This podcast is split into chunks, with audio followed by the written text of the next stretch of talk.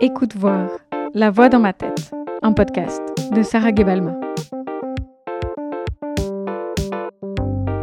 Écoute voir, tu le pensais ça que en parlant de trucs qui te semblent intimes et personnels, propres à toi, il y a des peurs quasi universelles qui allaient parler à d'autres? Tu te croyais spécial? Eh ben que nenni, tout le monde se dit des trucs dans sa tête. Par contre, pas tout le monde en fait tout en foin, ni un podcast. Ça, c'est vrai. D'habitude, il y a des règles dans ma tête. Je me dis des trucs, mais je le dis pas. Enfin, tout haut, j'entends.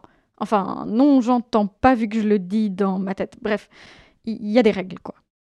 La première règle dans ma tête est il est interdit de parler de ce qu'il y a vraiment dans ma tête. La seconde règle dans ma tête est qu'il est interdit de parler de ce qu'il y a vraiment dans ma tête. Troisième règle dans ma tête, si je crie stop, que je m'écroule ou que j'en peux plus, eh, ce sera la même chose, à moins que je m'endorme ou que j'arrive à me changer les idées. Quatrième règle, aux dernières nouvelles, il n'y a que moi dans ma tête, donc le fight, c'est moi versus moi. Cinquième règle, tous les combats à la fois sont permis, madame, pour plus de fun et d'anxiété. Sixième règle, pas de rationalité ni de logique, bien sûr.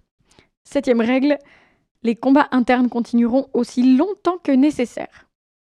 Huitième et dernière règle, si c'est ma première soirée dans ma tête, je devrais me battre contre l'insomnie. Voilà, c'est mon fight club à moi. Mais maintenant j'ai l'habitude. Alors pêle-mêle, il y en a des trucs dans ma tête. Mon planning de la semaine, tout comme des chansons Disney que je peux répéter au mot près 20 ans après les avoir entendues. Surtout Hercule, parce que c'est mon préféré. Par contre, pour se rappeler d'un horaire de train ou de date d'anniversaire, alors là, il n'y a plus personne.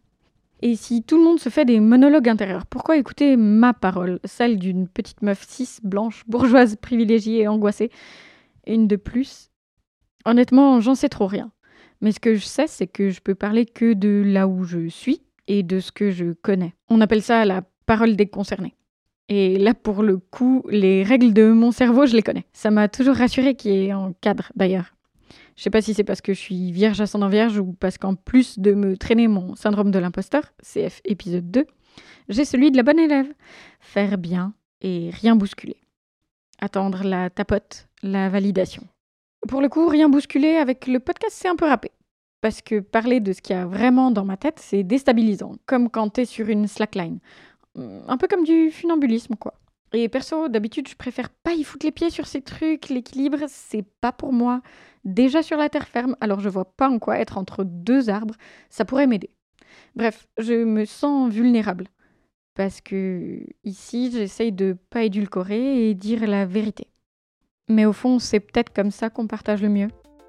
Alors écoute voir, je suis peut-être bonne élève, mais pour le coup, les règles 1 et 2, là, cette histoire d'interdiction de parler de ce qu'il y a vraiment, bah ça aussi c'est cramé. Comme quoi, peut-être que les règles méritent parfois, souvent, d'être bousculées.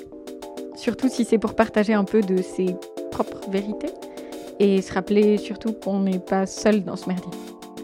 Allez, à la semaine prochaine.